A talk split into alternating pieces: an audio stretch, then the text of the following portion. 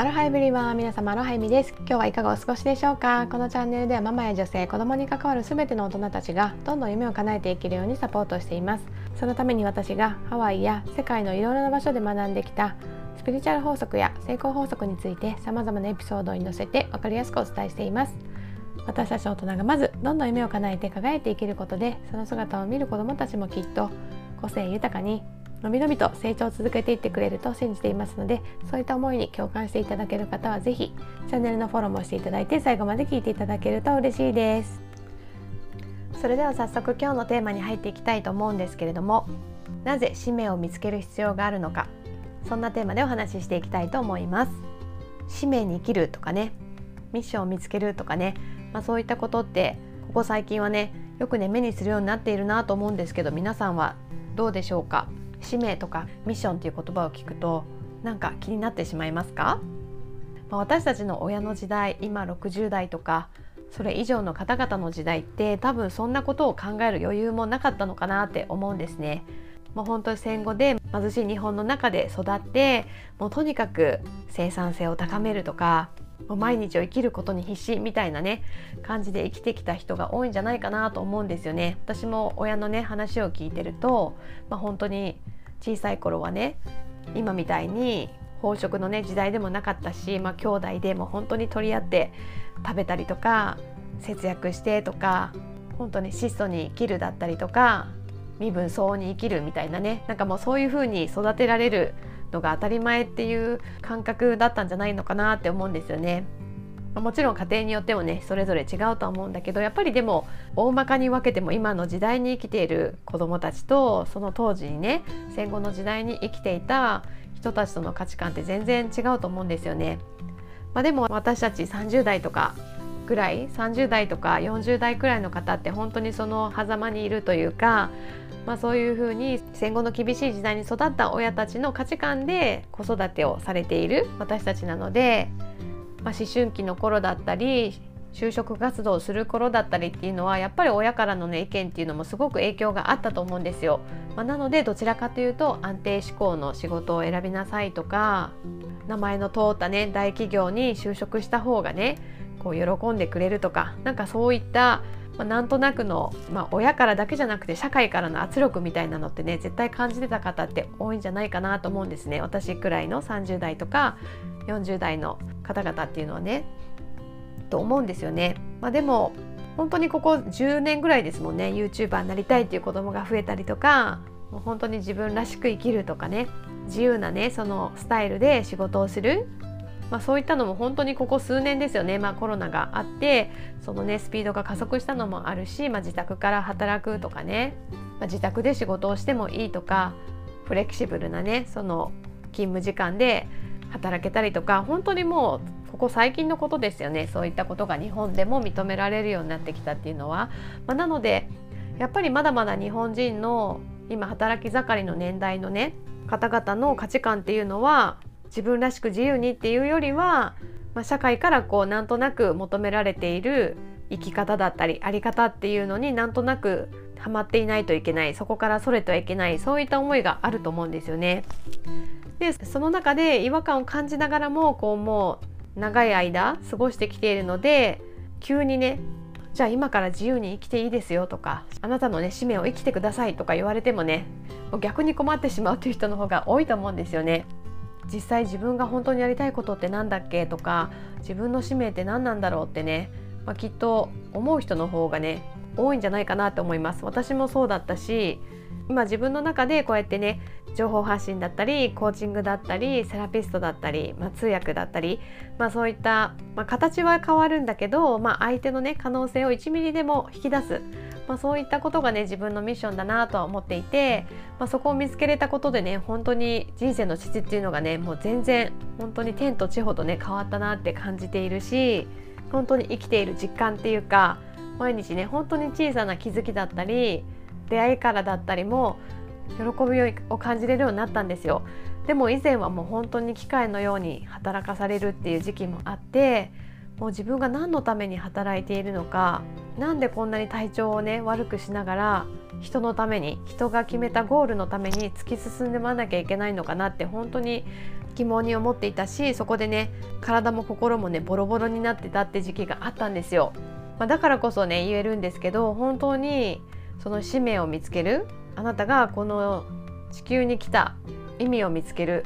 なぜあなたがあなたとしてこのね今世を生きているのか、まあ、そこをねあの突き詰めるっていうのは本当に大事だと思うんですよね。そこを見つけない限りは過去の私がそうだったように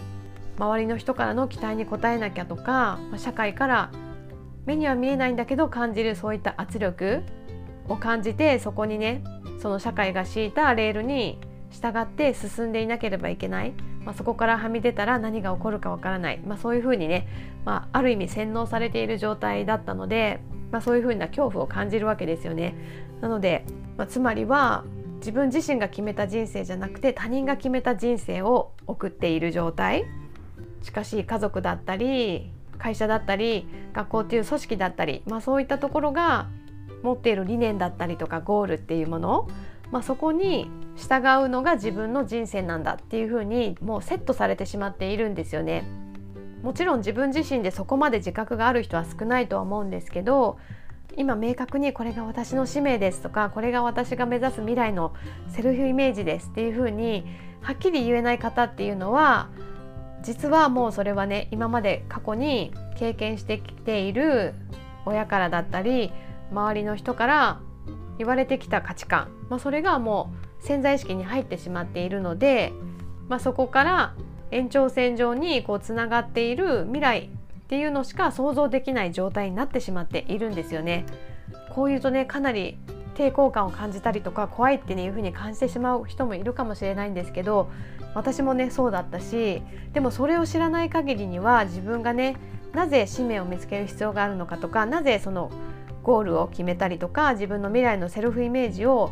見つける必要があるのかっていうその必要性がねやっぱり分かってもらえないのかなと思って今回お話ししているんですけどその自分にはねやりたいことがないとか夢がないっていうイコールもう本当にあなたが今まで見てきた人と同じような人生だを歩むっていう未来だったり、まあ、自分が見てきた今まで自分が体験してきた経験からそんなに変わらない未来、まあ、そういったものしか待っていないっていう風になってしまうんですよね。なぜなら潜在意識に入っているものがどんどんこの現実に想像されていくっていうことがあるのでそこに意識的に自分がこうなりたいとかこういう風な人生を歩むんだっていうことをセットしないとその新しい道っていうのは切り開かれないしまたねその新たなゴールを設定してもそこに対する情報っていうのがあまりにもぼやっとしていたりとか全く知らないっていう状態だったらやっぱりそれもまたねそのあなたが望んでいる未来の姿っていうのはね想像されていかないんですよね。まあ、なぜなら私たちがこうやってね体験している現実っていうのは2度作られるって言われているんですけどこうやって目に見える状態になって現れる前に頭の中でまず意識として一度想像されるんですね。でその意識が現実となって、まあ、時間差でこう想像されてくるっていう仕組みになっているのであなたがねその理性を使ってしっかりと未来のイメージをクリアに描けないってなると、まあ、結局は過去の延長線上の未来、まあ、例えばあなたの親がサラリーマンで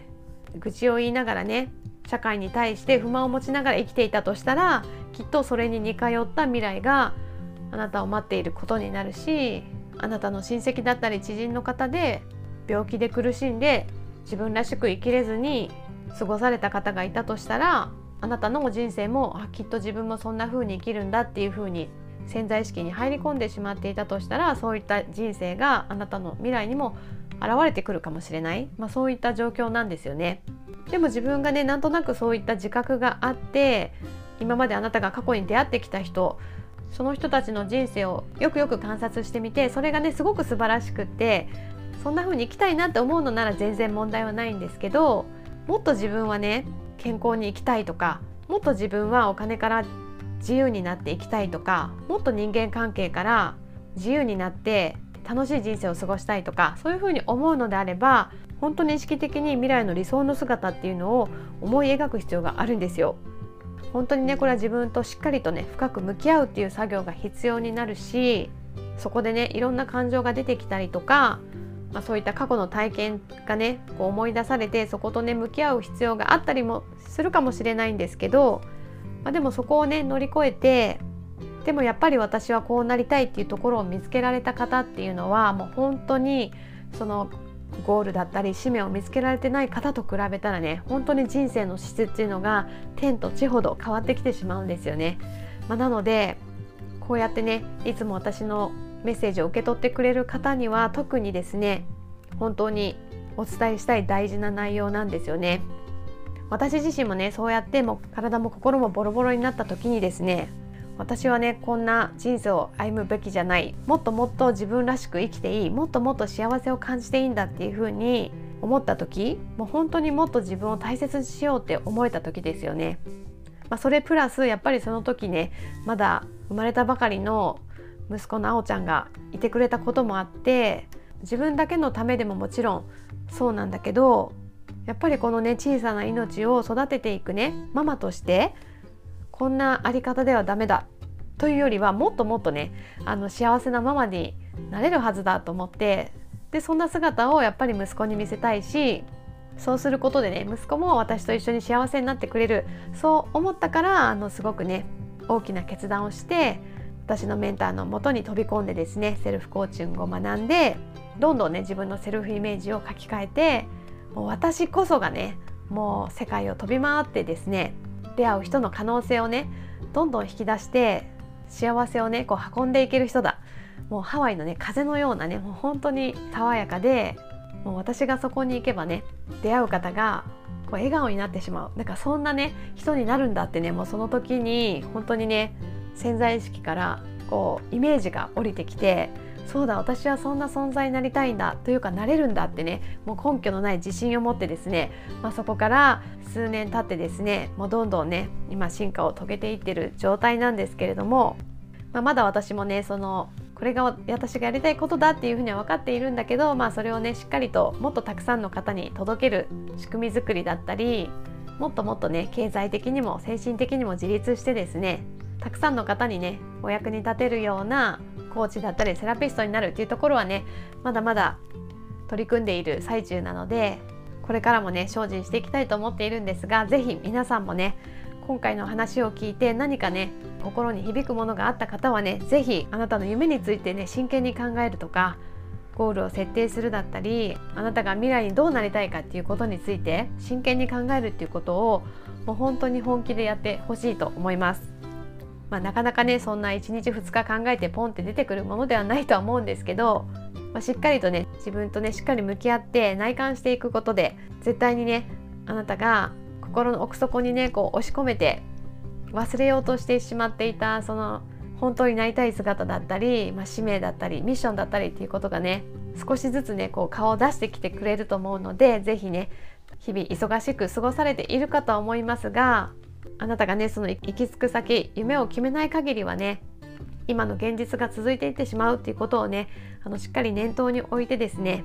そこに向けてねしっかり時間とエネルギーを使っていってほしいと思います。私がねこうやって人生をね変えれたセルフコーチングっていうものをね学ぶコミュニティアロハナっていうねコミュニティを私は運営していますのでもしね一人ではなかなかねやってみたけどできなかったっていう方は私がね全力でサポートしていく究極のプログラムがありますので概要欄の方にね載せている公式 LINE の方からね気になるよということでメッセージをいただけたらなと思います。もう私もねこのセルフコーチングのスキルっていうのはもう本当に一生使えるもので自分自身にも使えるし自分のね大切な人子供さんだったりパートナーだったり大切な友人だったりね、まあ、そんな人々にも応用して使っていける本当にね素晴らしいスキルになりますので是非気になる方はね家族のような方々お花をね集めてアロハな心でね一緒に夢に向かって進んでいく、まあ、そういった意味を込めてアロハとお花を合わせてアロハナっていう風な名前にしているんですけど、まあ、このコミュニティでね一緒に楽しくね夢に向かって進んでいける仲間がね増えたらと思いますので是非お気軽に公式 LINE の方からメッセージをいただけたらと思います。というわけで今日はなぜ使命をね見つける必要があるのかっていうことについてねお話をさせていただきました。今日も最後まで聞いていただきありがとうございました。皆さん今日もハッピーでアロハな一日をお過ごしください。ではでは。